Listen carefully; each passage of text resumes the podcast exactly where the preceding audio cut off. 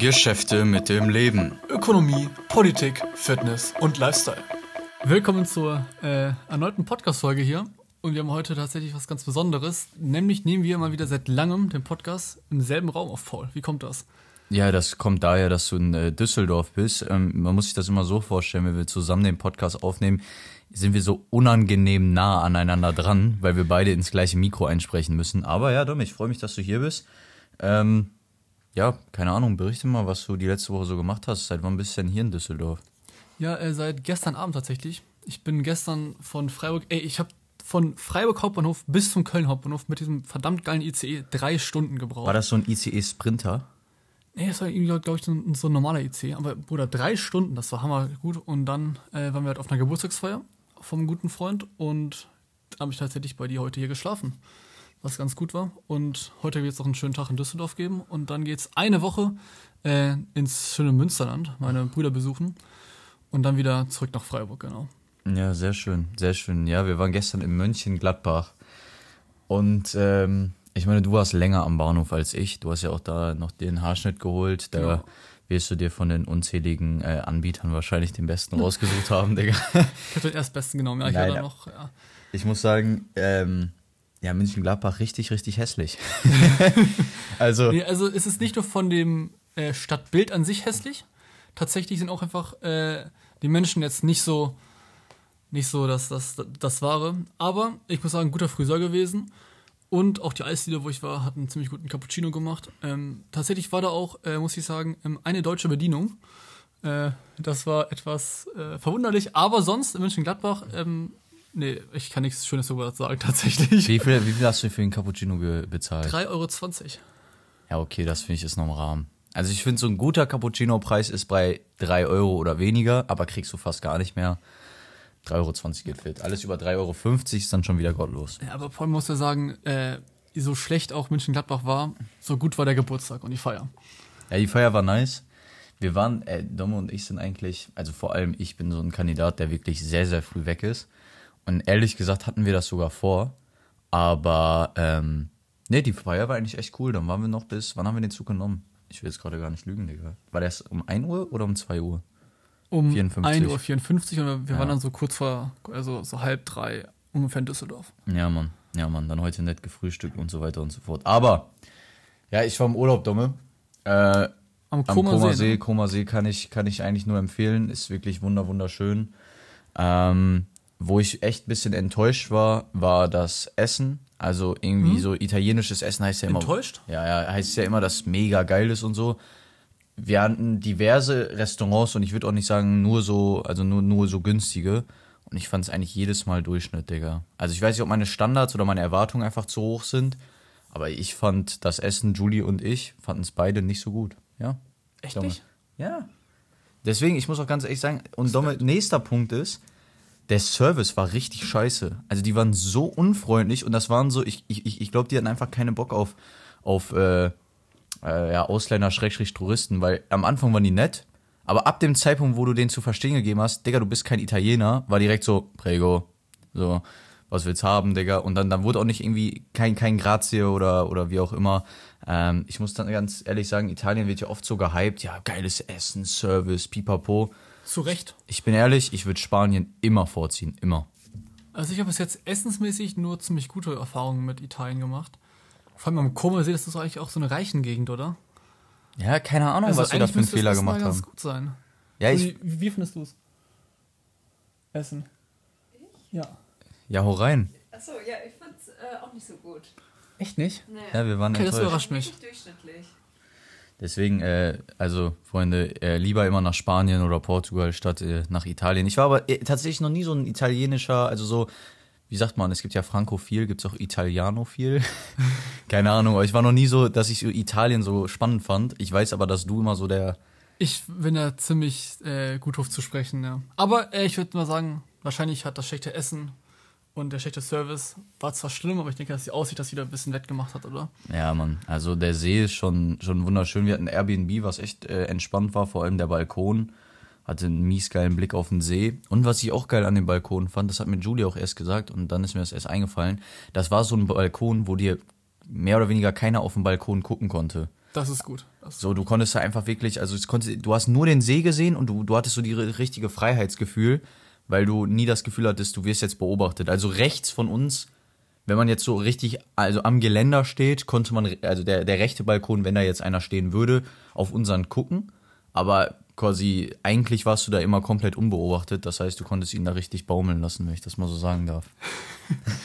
sehr entspannt, sehr entspannt, ey. Ja, ihr wart jetzt wie viel? Äh, wie lange? Drei, vier Tage? Ja, fünf, fünf, fünf Nächte, fünf. aber vier ey. ganze. Und dafür muss man ganz ehrlich sagen, ich meine, viel länger wäre ich, also mir war das, äh, mir jetzt gereicht nach vier Tagen, man hätte nochmal einen anderen Ort fahren können, aber noch länger hätte ich da nicht bleiben können, weil mir wird einfach schnell langweilig in so einem Urlaub. Paul, was ist die optimale äh, Urlaubsdauer? Boah. Also mir reicht also höchstens zehn Tage eigentlich, finde ich. Kommt drauf an, Digga. Wenn du jetzt in Amerika Urlaub machst mit, mit irgendwie zig Stationen, dann sind natürlich zehn Tage zu wenig. Aber so in Europa, so von den normalen Urlauben, finde ich zehn Tage reicht. Also wir reden jetzt auch natürlich von dem normalen Entspannungsurlaub. Ne? Wenn, wenn man jetzt irgendwie so einen Roadtrip macht oder sowas oder so mehrere Orte hat, dann natürlich länger. Aber ich sag auch, also ich sag immer so sieben bis zehn Tage ist optimal. Denn zwei Wochen ist schon aggressiv lang. Zwei Wochen und ist hart. alles darüber hinaus, dann hast du nach der zweiten Woche spätestens keinen Bock mehr drauf. Ja, ich, also es gibt ja so Leute, die so jedes Jahr drei Wochen nach Malle fliegen oder drei Wochen Türkei. Ähm, und ich, jeder wie er mag, aber mir wird einfach so schnell langweilig werden. Also da muss man schon sagen, da muss das Hotel oder der Ort oder sonst was schon sehr viel zu bieten haben. Weil wenn du einfach in so einem Hotel bist, wo du jeden Tag am Strand bist oder am Pool, also es wird mir irgendwann langweilig werden, keine Ahnung. Also ich, ich bin aber auch so einer, der dann relativ schnell ADHS im Urlaub kriegt. Also keine Ahnung. Domme, du bist ja bald auch in Italien. In Italien, in, auf Sizilien, ne? Genau, in der Nähe von Palermo. Ähm, das ist da, ich glaube, die Bucht heißt Mondelo-Bucht oder so. Ist halt nördlich von, von Palermo. Rechts eigentlich am nördlichen Ende von äh, Sizilien. Und wir sind äh, diesmal nicht irgendwie in, in Gabice Mare oder irgendwo so im Norden Italiens, wie halt sonst immer, weil wir halt erst zum äh, 3. Oktober dahin fahren, wegen den äh, Herbstferien von Raphael. Ei. Und deswegen versuchen wir halt noch so ein bisschen das, so den südlichsten Punkt zu erreichen, um halt am meisten Sommer noch mitzunehmen quasi. Das ist stark, aber das wird dann noch warm genug sein. Ich, also Sizilien ist doch auch. eigentlich mega heiß immer, oder? Ich war noch nie da, aber ich äh, werde es herausfinden. Ja, aber Bro, auch du kannst ja einen Wetterbericht lesen. Ja, ja, ja es ist, mhm. es ist schon derbe heißer, ja. Ja, okay, nice. Ähm, Domme, Digga, wenn du nicht noch was irgendwie zu besprechen hast, hast du noch irgendwas zu sagen? Tatsächlich nicht. Schieß los. Ich habe ein kleines Podcast-Spezial vorbereitet.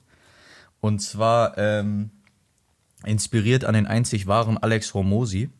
Und äh, der war jetzt letztens wieder im Podcast von Modern Wisdom. Also wenn, wenn man wirklich Bock hat auf Englisch, also amerikanischen Peak Persönlichkeitsentwicklung Content, würde ich euch das, äh, also würde ich euch das sehr empfehlen. Wenn ihr sagt, ja, ist ganz nett, aber eigentlich juckt es mich nicht so krass, dann werdet ihr es schnell langweilig finden. Also ich fand's mega geil. Und ich habe mir tatsächlich, weil der Podcast drei Stunden ging, Digga. Oh, drei Stunden. Ich habe mir natürlich in Etappen gegönnt, also drei Stunden am Stück einen Podcast hören, Digga, da musst du krank für sein. Ähm, und ich habe mir jetzt so ein paar Learnings bzw. Zitate rausgeschrieben und ich wollte sie einfach mal mit dir besprechen. Gerne, ich muss kurz äh, zu Modern Wisdom und Alex Mosi sagen. Also ich kenne die beiden nur durch dich. Du hast mir den Podcast ja damals vorgeschlagen. Und man muss das leider wirklich so in der äh, Härte ausdrücken. Der deutsche Persönlichkeitsentwicklungskontent, egal von wem, ist einfach deutlich, deutlich schlechter als der englische. Also zumindest als äh, äh, der Content von Alex, von Alex Formosi, der ganze Podcast äh, Modern Wisdom und auch andere englische Podcasts, die sind einfach von der Qualität deutlich besser als äh, das, was hier in Deutschland passiert. Ja, auch Steve Bartlett oder so ist ja auch mega, mega stark. Also ich muss sagen, ich finde Deutschland hat, was so Persönlichkeitsentwicklungsleute angeht, fast nur Trash. Also ehrlich, ich finde es fast nur Trash. Deswegen ähm, muss man da manchmal, um auch so ein bisschen die Englisch-Skills zu verbessern, ich versuche mir das immer noch so no positiv zu reden, dass englischsprachiger Content eh noch geiler ist, äh, muss man da manchmal nach Amerika ausweichen oder äh, UK. Dann noch kurze Frage an dich. Wenn du jetzt einen englischen Podcast hörst und du hast ein, zwei Wörter, die du nicht kennst, googelst du die oder versuchst du dir halt einfach nur so deren Bedeutung im Kopf zusammenzureihen? Nee, ich google nie. Nee, nee. Ist bei, mir, ist bei mir quasi genauso. Also es gibt, also wenn ich wirklich einen Satz und ich verstehe nicht mal den Sinn des Satzes, weil ich da so wenig Wörter kenne, was wirklich nie eigentlich passiert oder fast nie passiert, dann denke ich mir halt immer, ja gut, scheiß auf den Satz. Also so da irgendwie, vor allem, Digga, dann weißt du halt auch nicht mal genau, wie es geschrieben wird. Dann sagt er irgendwie sowas und dann muss das wie so ein, so, ich muss das so halb eingeben, Digga, und dann so Deutsch oder auf Google Ja. übersetze. Also es ist richtig Krampf. Nee, Digga, mach ich nicht, mach ich nicht. Mach ich Okay, mach ich auch nicht. Okay. Aber ist eigentlich ganz gut, denn sonst lernst du halt die Wörter nicht, ne? Ja, aber wenn du die so im Kontext immer hörst, Digga. Das ist mir nämlich mal aufgefallen, Dom. Es gibt so ein paar Wörter im Deutschen, Digga, die wurden mir nie erklärt, aber weil du sie immer im Kontext gehört hast, checkst du einfach die Bedeutung. Also zum Beispiel das Wort banal. Fällt mir jetzt gerade so ein. Bruder, das wurde mir nie erklärt. Aber irgendwann checkst du halt einfach, wann du es benutzt. Und ich Ja. glaube, so kommt es im Englischen auch so ein bisschen. Auf jeden Fall. Okay, du hast äh, ein paar Zitate oder ein paar, Ja, Dumme. paar Sachen damit Mal gebracht. gucken, wie viel, was du da so spannend findest. Also ein paar sind wirklich Zitate, ein paar sind einfach, also deswegen ein paar sind auf Englisch, ein paar sind auf Deutsch, weil das Englische ist wirklich das Zitat und das Deutsche ist einfach quasi mein Learning daraus. Okay, eine, eine Sache ist dumm und äh, du kannst es einfach kommentieren, wir können darüber diskutieren oder es floppt halt total. Okay, äh, kurze Frage noch. Äh, ist es- das sind jetzt alle wichtigen zusammengefasst aus dieser letzten Folge oder? Nee, es sind nicht alle. Okay. Also ich hätte noch viel mehr nehmen können. Aber ich habe, als ich die Hälfte schon gehört hatte oder fast noch mehr, ist mir erst eingefallen, dass ich ja sowas mal machen könnte. Das heißt, äh, lohnt sich immer noch da reinzuhören, Digga. Und vor allem das Gute ist, bei YouTube sind Timestamps. Das heißt, da sind so, du weißt überall, also halt diese Kapitel, über was die gerade reden. Und dann gibt's ja immer so Themen, die einen mehr jucken als andere. Das heißt, also ich kann es nur empfehlen und dieser Alex Homosi, den kann man auch gut verstehen an Leute, die Angst haben, dass sie kein Englisch verstehen. Und äh, ist ein nicer Typ, sieht aus wie ein Bär. Ist geil. also, Domme. Erste, erstes Learning, Digga. Menschen wollen grundsätzlich, dass es dir gut geht, aber nur solange du schlechter bist als sie. Stimmt hundertprozentig. Ich werde mich mal, äh, ich, ich kann dazu eine kleine Geschichte erzählen. Ja, so habe ich mir gedacht, Digga. Ähm, ich habe äh, zu, also ich habe halt äh, meinen großen Bruder Adrian ja, und der hat einen Freund Tim und ähm, wir haben halt, wir haben halt uns irgendwie früher monatlich getroffen, weil wir halt immer uns so ausgetauscht haben über unsere Learnings, über unsere Projekte. Wir, wir alle wollten halt irgendwie so ein bisschen selbstständig werden.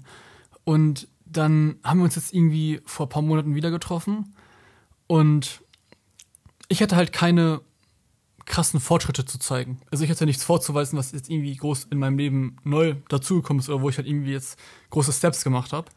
Ähm, aber halt jemand aus der Gruppe schon. Und dann hatte ich halt Angst, mich sozusagen auf so zu einem Treffen zu begeben, weil ich halt einmal Neid auf die Person hatte und irgendwie halt Angst hatte, so meine Situation zu schildern, weil ich ja nichts vorzuweisen hatte, die Person aber schon. Und so ist halt Neid bei mir entstanden. Ich konnte das halt richtig beobachten, dass ich halt in dem Moment in mir halt auch irgendwie so eine kleine Abneigung gegen die Person dann hatte, weil ich mir so dachte, wow, der hat jetzt auch Ergebnisse, ich nicht, ich fühle mich scheiße. Und so entstand dann halt bei mir Neid. Ich konnte das wirklich äh, ziemlich gut, ähm, ja, einfach analysieren in diesem Moment. Und dass mir, das, dass mir das auch aufgefallen, Paul, Neid entsteht vor allem dann, wenn du mit deiner eigenen Situation unzufrieden bist und eine andere Person es besser macht. Ja, und vor allem in einem ähnlichen Bereich, den du auch spannend findest. Also es gibt, ich habe da auch so ein Beispiel, ähm, also ich habe das nicht so direkt erlebt, aber ich glaube, dass da, da können viele so sehr gut zu relaten. Wenn du quasi Fitness machst und du bist schon relativ gut dabei, also du hast schon erste Erfolge und dann kommt ein Kollege zu dir, der vielleicht richtiger Lauch ist oder oder oder ein Lauch habe ich wirklich so lange schon nicht mehr gesagt, also richtig schmal ist oder fett ist oder so und dann so Tipps von dir haben will. Und dann trainierst du mit dem und er baut Muskeln auf und du freust dich für ihn. Du denkst so, okay, Digga, nice, Alter, ihm geht's besser, er sieht besser aus. Aber nur so lange, wie du immer noch immer mehr drückst, mehr Klimmzüge schaffst und besser aussiehst. Aber ab dem Zeitpunkt, wo er besser ist, denkst du dir so, Bro, irgendwie kann das, ist doch jetzt auch scheiße. Und deswegen, das ist das Ding, also ich, ich, ich sehe das auch häufig bei anderen Menschen. Menschen mögen das, also grundsätzlich mögen Menschen das, wenn du, wenn die irgendwie so sagen, oder wenn die sehen, dass andere ihre Träume verfolgen und wenn die Gas geben, bis zu dem Zeitpunkt, wo die anderen dann auch wirklich substanzielle Ergebnisse haben. Also ich glaube, viele feiern, dass du YouTube machst und dass du das machst. Und Aber cool, nur solange ich es halt Aber- einem ziemlichen Low-Level mache. aber nur solange du keine 500k Abonnenten hast, Digga. Weil dann kommt so dieser Moment, Bruder, okay, er hat ja komplett die Szene gefickt. Ja. So, und ich glaube, dass, dass, dass, äh, dass man das eigentlich ganz gut sagen kann, Digga. Ich habe auch eine These, dass eigentlich so ein bisschen in Deutschland daraus so ein bisschen die Neidgesellschaft entstanden ist ähm, oder immer noch äh, entsteht, weil wenn ich mir jetzt vorstelle, ich bin 40 Jahre alt und ich habe jetzt eine gute Angestelltenkarriere hinter mir und das passt alles. Aber ich habe halt nicht den Weg genommen, den ich halt eigentlich im Best Case gehen wollte. Und dann sitze ich da irgendwie mit meiner Frau, äh, irgendwie abends beim Essen und wir treffen uns mit, äh, keine Ahnung, der Freundin von, von unserer Tochter, ähm, von ihr die Eltern so. Zu viert, ja. Ich und meine Frau und halt äh, die anderen Eltern. Am besten sogar deine Frau und du. Ja. Ich krieg's auch noch nicht hin. Aber ich, ey, ich achte drauf und ich äh, krieg's tatsächlich in, in letzter Zeit echt besser hin. Auf jeden Fall. Wir sitzen, wir, wir, wir sitzen dann halt so zu viert im Restaurant und dann erzählt halt so äh, die Frau von dem Typ, ja, ich bin irgendwie, was weiß ich, Grundschullehrerin.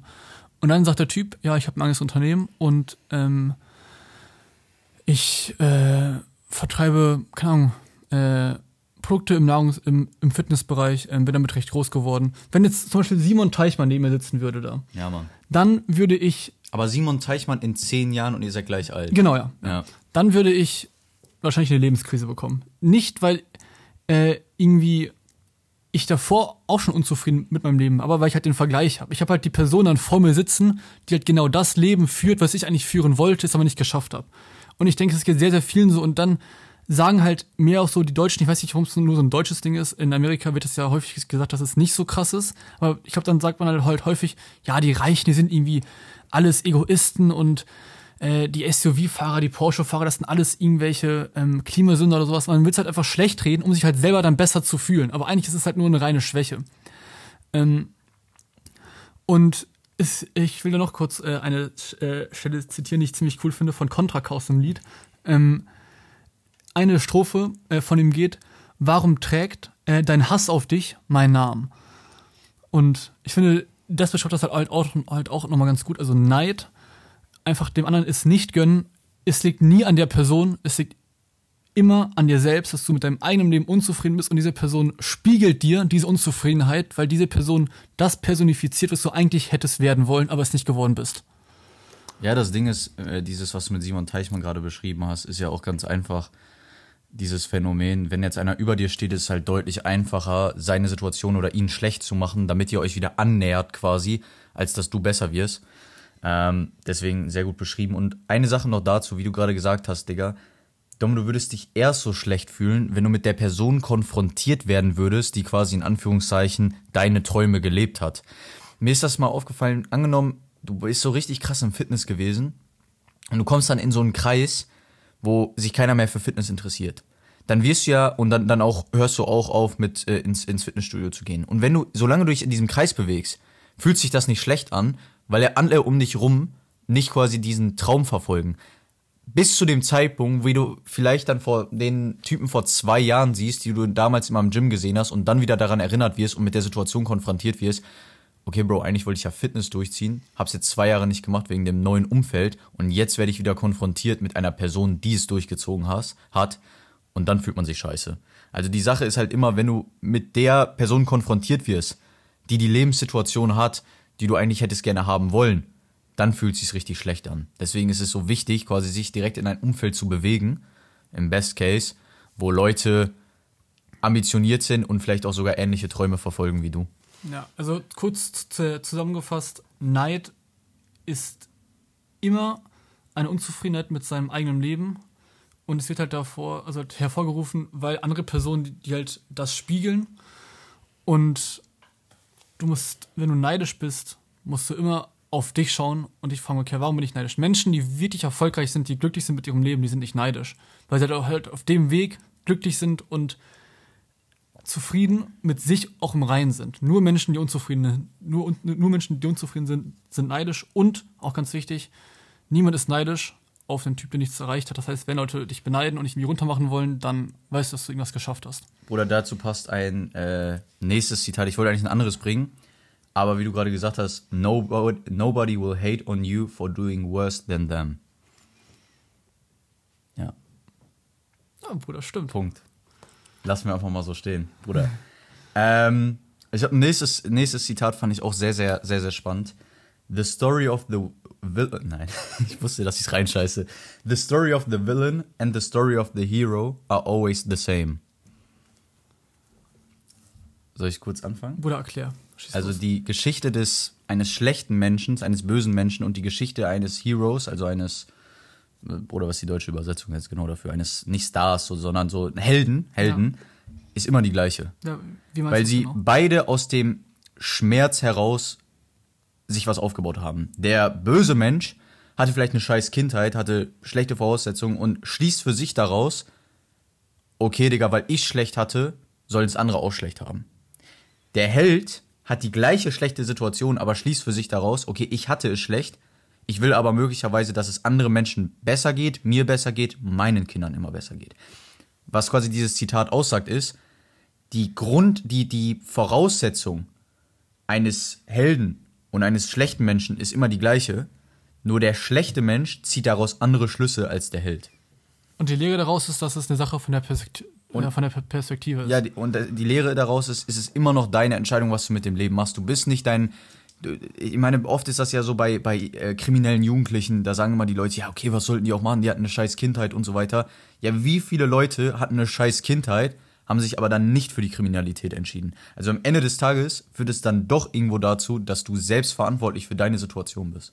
Also es ist natürlich einfacher, dann die Vergangenheit, seine Kindheit halt sozusagen als Rechtfertigung zu sehen für halt sein nicht so erfolgreiches Leben. Aber an sich ist es so eine Ausrede. Ja, also ich fand das, ich fand das irgendwie spannend, weil diese Heldengeschichten, man sieht das ja auch oft im Fußball, Digga, diese Heldengeschichten irgendwie Ronaldo so. Ronaldo oder so. Ja, Ronaldo, aber so auch so Neymar oder so, kommt da aus einem Favela und so, hat sie jetzt hochgespielt, macht Millionen, macht behindert viel Geld. Glaube ich, ist nicht Neymar jetzt auch nach Saudi-Arabien gewechselt? Wirst du dich nicht auskennen, ich glaube schon. Ist ja egal. Auf jeden Fall, da die Geschichte des Helden ist genau die gleiche wie jemand ist im Favela geboren und ist mit 18 bei irgendeinem Gangschießen gestorben. Ähm, und dementsprechend, natürlich haben Leute, gibt es Leute, die eine geilere Ausgangssituation haben als andere. Aber am Ende des Tages ist es immer noch deine Entscheidung, was du aus dieser Situation heraus machst. Boah, das ist ja interessant. Äh, Habe ich so auch noch nie gehört tatsächlich. Ja, Bruder, das ist, ich sag ja, Digga, Alex Formosi, Modern Wisdom, Bruder, ist ganz anderer Content. Okay. Äh, da haben wir gestern schon kurz drüber geredet, Domme, deswegen mal gucken, was das noch aufmacht. Äh, wie ein Bier, kleiner Freestyle. Du hast schon oft das erreicht, wo du dachtest, dass es dich glücklich macht. Boah, ich habe eine These, dass Glück einfach nicht an Ergebnisse oder an irgendwelche Momente gekoppelt ist, sondern an die Einstellung, mit der du morgens aufwachst. Und ich glaube, wenn wir Glück an irgendwie materiellen Erfolg oder an äh, irgendwelche Ziele äh, packen, dann werden wir nur enttäuscht werden. Ähm, es gibt auch viele Beispiele von Leuten, die irgendwie das erreicht haben, was sie erreichen wollten. Und entweder ist es halt so, dass du dann halt extrem unglücklich bist, oder sobald du das erreicht hast, setzt du dir direkt das nächste Ziel. Ja. Ja, also es gibt diese zwei Möglichkeiten. Wenn du, wenn du, ich glaube wirklich, wenn du so ein Riesenziel erreichst und du hast nicht instant ein neues, fällst du in ein Loch.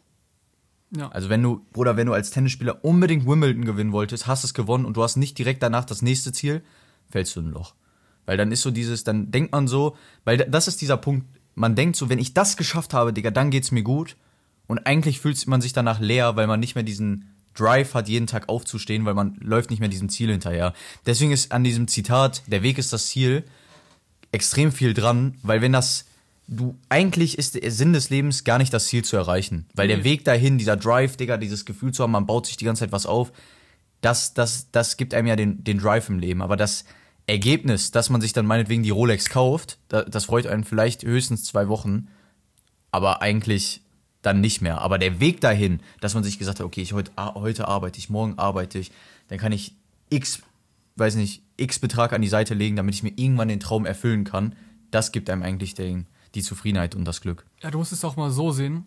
Ähm, wenn wir jetzt auf dem Weg sind, ein Ziel zu erreichen, dann ist der Zeitpunkt oder äh, die Dauer, wo wir das Ziel erreichen, das ist nur ein Augenblick. Das ja. geht vielleicht ein oder zwei Tage. Wahrscheinlich nur ein paar Minuten. Aber der Weg, der ging Jahre, bis wir zu dem Punkt gekommen sind. Und es ist ja verrückt zu denken, dass wir dann in diesem Augenblick, wo wir das erreicht haben, ewiges, ewiges Glück haben oder so eine Scheiße. Ja. Das heißt, der Weg muss immer das Ziel sein. Und womit ich mich in letzter Zeit ziemlich stark beschäftige, ist halt auch einfach zu schauen, wie ich halt auf diesem Weg glücklicher sein kann. Zum Beispiel, was ich mich häufig frage, ähm, Dominik, du kannst jetzt gerade kannst du nicht alles tun, um deine Sorgen und Ängste für die nächsten zehn Jahre äh, auszulöschen. Ich kann jetzt nicht von heute auf morgen äh, Multimillionär sein, ähm, eine Familie haben äh, und ich kann auch jetzt nicht entscheiden, dass ich für die nächsten 60 Jahre nicht krank werde. Also eigentlich alles, was ich jetzt gerade tun kann, ist versuchen, das Bestmögliche zu machen, um das zu erreichen. Aber wenn ich sowieso, ja jetzt gerade im Moment, diese ganzen Zukunftsängste, die wir alle haben, die uns auch alle ziemlich stark beschäftigen, wenn ich sie jetzt gerade im Moment sowieso nicht lösen kann, warum beschäftige ich mich denn dann so lange und so häufig damit? Denn eigentlich muss es erreichen, dass ich morgens aufwache und mir sage, heute mache ich das und das. Das wird mich auf, das wird mich halt auf dem Weg weiterbringen. Und an sich ist es reinster Wahnsinn, sich jeden Tag über die Zukunft in fünf oder zehn Jahren Gedanken zu machen. Denn diese Gedanken, also bei mir persönlich ist es so, die, die zerfressen mich ein bisschen, weil ich dadurch halt so einen Druckaufbau, so eine Zukunftsangst auch irgendwo bekomme. Aber an sich ist es völlig, völlig sinnlos. Es raubt dir Zeit, es raubt dir Kraft, es raubt dir Energie und du schaffst dadurch nichts, nichts Produktives. Und da bin ich jetzt so gerade halt stark dabei zu überlegen, wie kann ich halt immer mehr dahin kommen, dass ich sage, Dominik, lebe von Tag zu Tag, sei dankbar für den Tag.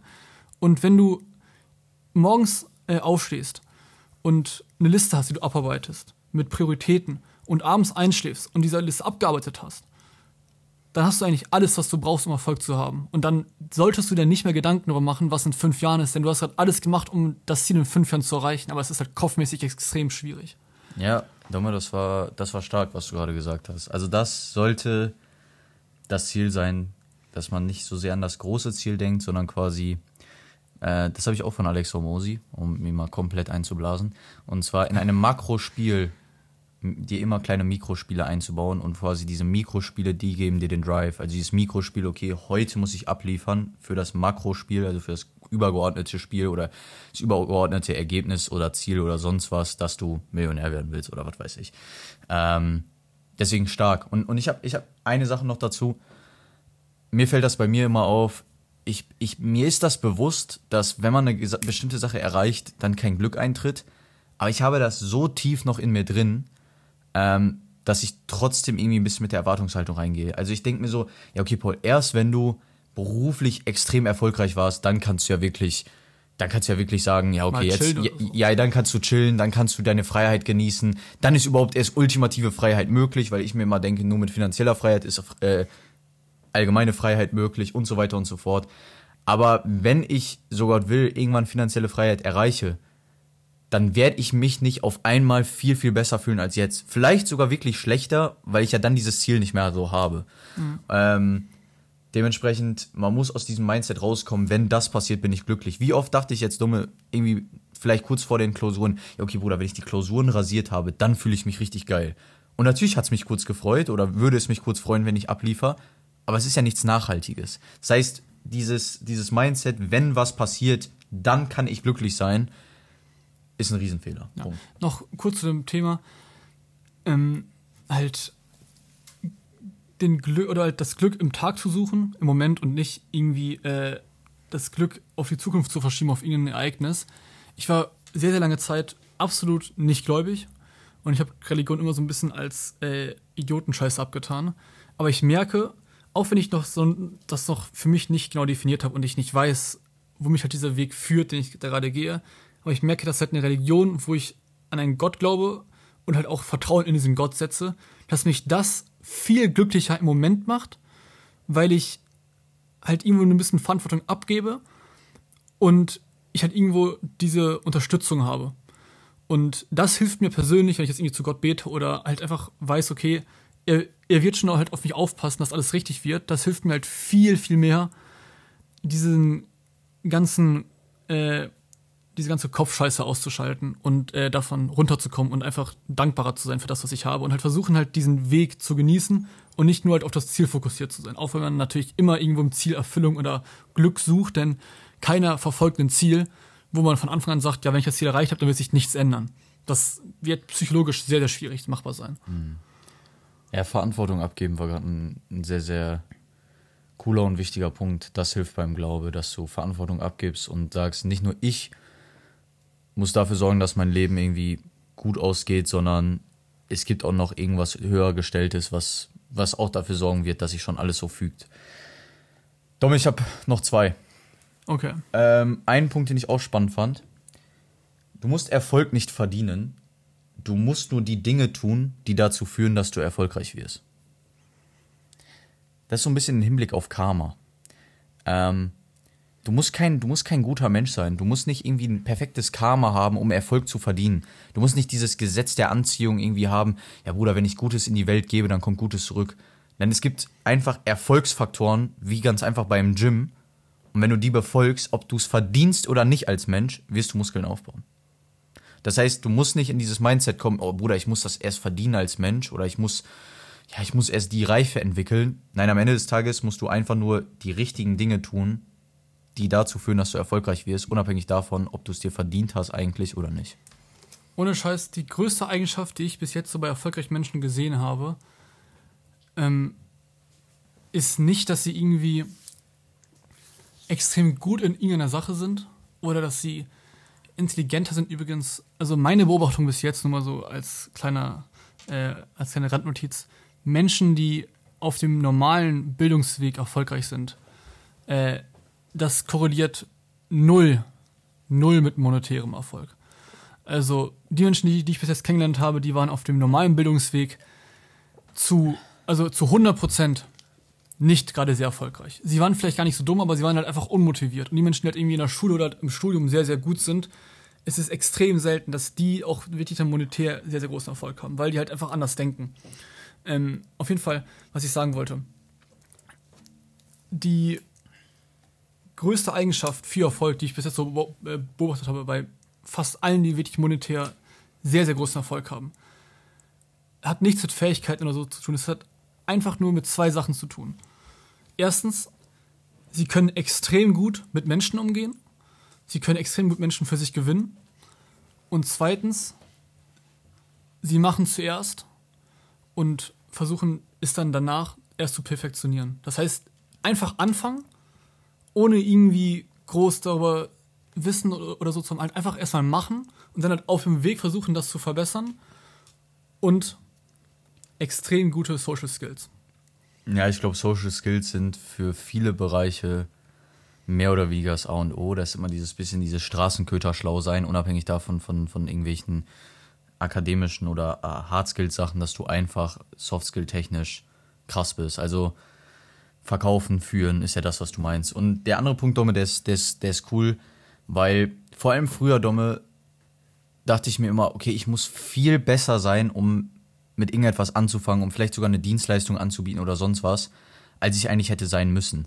Weil, was du mir so erzählt hast, du hast irgendwie Menschen kennengelernt, die, was weiß ich, eine Social Media Agentur machen, wo ich hands down wahrscheinlich, oder auf jeden Fall du, viel, viel mehr vom ganzen Thema Social Media verstehst, schneiden, Grafik, keine Ahnung. Aber die haben es einfach gemacht. Ja. Und auf diesem Weg selber, und das ist eigentlich ein ganz wichtiger Punkt, auf dem Weg selber wirst du schon die Skills auch lernen, die du dafür brauchst, um die Dienstleistung perfekt anbieten zu können.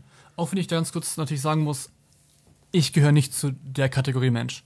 Also ich bin ein Mensch, ich brauche schon ein gewisses Wissen in dem Bereich und ich bin jetzt nicht der Typ, der irgendwie äh, von, von, heute auf morgen irgendwas anfängt, wo der davon auch nicht wirklich eine Ahnung hat. Denn ich finde, der, der Grad zwischen mit Sachen anzufangen, ohne davon eine Ahnung zu haben und so ein bisschen, wie ich finde, Leute zu bescheißen, der ist sehr, sehr schmal. Und ich brauche da für mich persönlich halt schon eine gewisse Basis an Wissen. Ich bin auch recht perfektionistisch, ich, glaube, das hängt auch damit zusammen. Aber grundsätzlich, was ich beobachtet habe, Social Skills und einfach anfangen. Ja. Ähm, einen habe ich noch. Den habe ich dir auch schon per Instagram geschickt. Deswegen leider nicht ganz frisch, aber trotzdem sehr, sehr spannend. Und zwar, jeder sehr, sehr erfolgreiche Mensch, so Hormosi, ne, äh, war, ist einmal in dieser Phase, wo er einerseits nicht mehr zu seinen früheren Freunden passt, aber gleichzeitig auch noch nicht in die neue Gruppe, wo er eigentlich hin will, reinpasst, weil dafür einfach die Ergebnisse noch nicht reichen. Also jeder Mensch oder viele Erfolgreiche sind in dieser Situation, wo die alten Leute irgendwie denken oder man passt einfach nicht mehr zu denen, man will nicht mehr mit denen chillen und die denken eigentlich vielleicht auch überein, ja okay, auf welchem Trip ist er denn? Aber gleichzeitig hat man auch noch nicht die Fähigkeiten und die Ergebnisse, dass die, der Kreis, wo du vielleicht rein willst, denkt, ja, okay, mit dem können wir chillen. Und das ist dann die Phase der Einsamkeit. Yes. Das ist die Phase der Einsamkeit, wo du sehr lange einfach in deinem Zimmer chillst und für dich arbeitest. Und ich glaube, er hat auch einen Podcast, weil ich mir ihn auch kurz, äh, ich, ich hatte auf, äh, Insta, äh, auf Instagram Ausschnitte gesehen von äh, Chris. Ähm, da, da hat er auch gesagt, jeder geht halt durch diese Phase, wo er einsam ist, alleine für sich arbeitet und an sich isoliert. Und ich weiß jetzt, ich weiß jetzt nicht genau, wie die Phase hieß, aber es hat auch mal ähm, Chris in einem Post gesagt, dass es ähm, so Phasen gibt, wo du halt am meisten schaffst von deinen Ergebnissen her, wenn du halt an sich dich von der gesamten Außenwelt abkapselst. Und genau diese Phasen sind es halt, wo du extrem produktiv bist und halt die größten Ergebnisse erzielst. Und ich kann es bei mir beobachten, dass ich das ab und zu so für ein, zwei Tage habe, wo ich halt wirklich sehr, sehr krass da drin bin, wenn ich halt in irgendeinem Projekt ziemlich verbissen dran bin. Aber das ist auch, glaube ich, denn diese Phasen, die sind, Paul, diese Phasen, die sind jetzt nicht irgendwie ein, zwei Monate. Die Phasen, die werden ja sehr, sehr lange sein. Und die Phasen kommen ja auch immer wieder. Du bist jetzt nicht nach drei Jahren harter Hasselphase durch und dann chillst du für den Rest deines Lebens. Du hast ja immer diesen Hunger. Und ich glaube, das ist dann auch so ein bisschen der Punkt, wo dann viele sagen, der Erfolg, den wir haben, der hatte seinen Preis. Und der Preis ist halt genau das, was wir gerade beschrieben haben. Ja. Ja, ich glaube, es gibt, es gibt diese Zeit, wo du vielleicht gar nicht, gar nicht irgendwie zwangsläufig einsam bist, weil du wirklich keine Freunde hast, aber wo du bei niemandem so richtig oder bei wenigen Leuten so das Gefühl hast, du gehörst irgendwie zu dieser Gruppe. Also ich muss ganz ehrlich sagen, in so einer, so einer gewissen Weise habe ich das schon auch ein bisschen, dass ich immer, wenn ich zum Beispiel in der Uni bin, ich nie das Gefühl habe, ich kann mich mit irgendeiner Gruppe gut identifizieren, weil ich immer, also es ist immer so ein bisschen, ich, ich finde, ich passe nirgendwo so richtig rein. Ähm, und ich glaube, das ist so diese mittlere Phase, wo man, äh, die wir gerade beschrieben haben, wo du so ein bisschen lost bist, weil du so in dieser Zwischenphase bist, so dieses eine, ja, okay, du, du willst auch ein bisschen anders sein als andere, sag ich mal, aber gleichzeitig kommst du halt vielleicht auch noch nicht in die Kreise, wo du reinkommen willst, weil am Ende des Tages du noch ein abgefuckter Student bist, der noch nichts erreicht hat, so. Und äh, ich glaube, diese Phase ist sehr, sehr spannend. Vor allem diese, diese Phase ist mit Abstand natürlich auch die schwerste, weil du musst erstmal weiter durchziehen und vor allem, also alleine durchziehen und vor allem keiner guckt auf deine Ergebnisse, Digga. Keiner interessiert sich dafür, ob du das durchziehst oder nicht. Die meisten sogar sagen eher so, Bro, mach doch lieber, was weiß ich, Digga, normales Beispiel, konzentriere dich doch lieber aufs Studium. Das heißt, du kriegst null Anerkennung. Die einzige Anerkennung, die du dir in der Zeit holen kannst, ist die, die du dir selber gibst. Und du musst einfach weiter ballern, arbeiten und keine Ahnung was. Und das ist mit Abstand die schwerste Zeit. Deswegen, ich glaube, da zeigt sich dann das auch so ein bisschen, wie sehr man das dann wirklich will. Es gibt ähm, auf Instagram, ich weiß nicht, ob ihr den kennt, ähm, Maxim Mankiewicz. Der hat extrem, yes. extrem schlechte Videos, aber ich finde die, die Posts, die Zitate, die er bringt, immer extrem gut. Und ist schon einige Jahre her aber da hat er mal, ähm, ich weiß nicht mehr genau, wie der Typ hieß, auf jeden Fall das Zitat ging folgendermaßen: Some people never go crazy, uh, what boring lives they must lead. Also, manche Menschen gehen nie an das Verrückte, an dieses komplett ähm, abgefuckte Leben ran. So, welche langweiligen Leben müssen sie denn führen? Und ich habe mich da, also mich hat das damals schon ziemlich getriggert, das Zitat. Denn wenn ich auf mein Leben zurückblicke, dann gibt es ein paar Phasen, wo ich wirklich schon einen crazy Lifestyle hatte. Und im Rückblick waren das die lebendigsten. Im Rückblick waren das die Phasen, wo ich sage, okay, das war, das war geil. Das war halt einmal meine Diätphase und es war einmal die Grundausbildung bei der AGA, also bei der Bundeswehr. Das waren zwei Phasen, wo ich körperlich als auch psychisch sehr, sehr belastet war. Aber ich habe mich selbst herausgefordert und ich bin halt an dieses verrückte bisschen rangegangen. Und diese Phasen, die haben mich am meisten geprägt und auch am meisten Learnings in mir hervorgebracht. Und ich glaube, das ist so eine Wahrheit, die vielleicht viele nicht hören wollen, aber um halt außergewöhnliche Ergebnisse zu erzielen, musst du halt in diese verrückte Phase reingehen. Und ich bin ehrlich, ich packe das bei mir persönlich von, den, äh, von dem Lifestyle, packe ich, pack ich das intrinsisch noch nicht. Also im Fitnessbereich ja, mit der Diät und so, da bin ich sehr, sehr diszipliniert. Aber was Business betrifft oder was meine Projekte betrifft, YouTube, Instagram, packe ich das noch nicht, weil die Motivation anscheinend noch nicht groß genug ist. Und ich muss auch sagen, ähm, die weg von Motivation ist immer größer als die hinzu.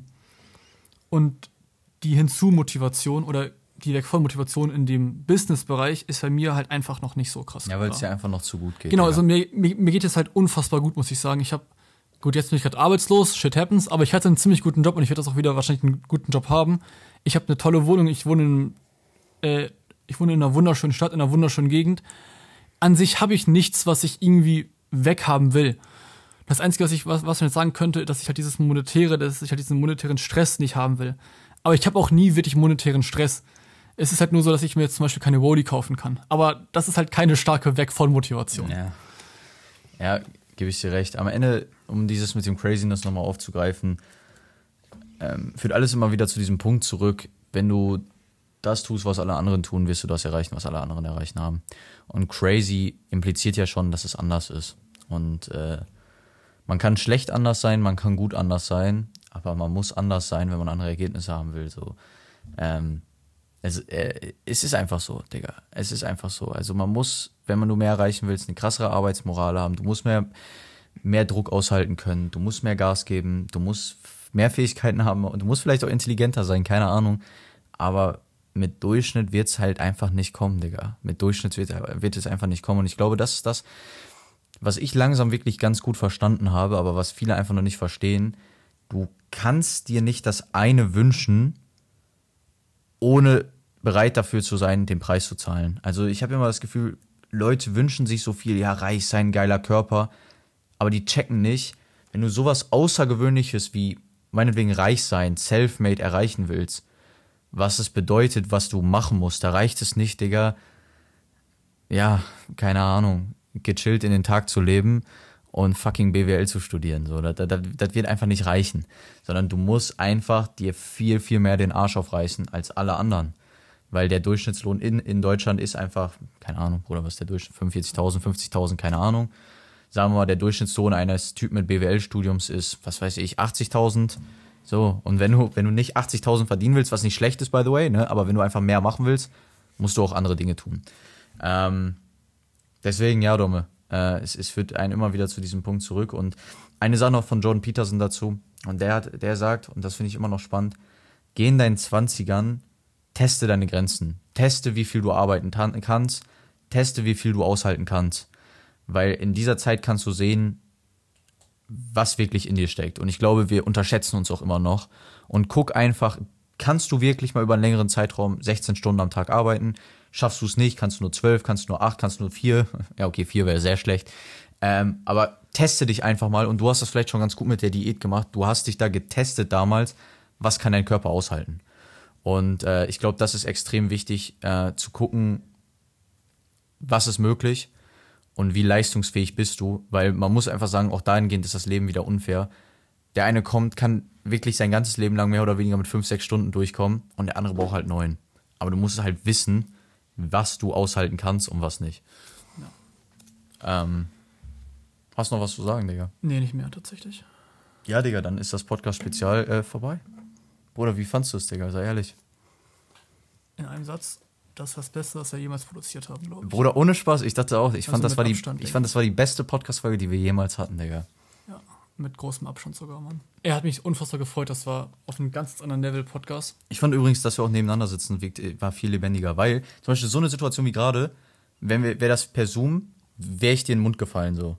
Ja. Aber hier kannst du viel schneller mal so kurz was zwischendurch reinwerfen was aufgefallen ist, wenn ich dich über Zoom unterbreche, kommen, kommen wir kommen halt immer zu diesem, zu diesem leichten Stocken. Dieses was? Was hast du gesagt? Genau, aber ja. hier nicht. Nicht ja. einmal. Weil wir das halt viel, viel besser abstimmen können. Ey, ich fand's hammer gut ähm, und ja, bis, bis zum nächsten Sonntag. Haut rein, meine lieben Freunde. Ciao, ciao.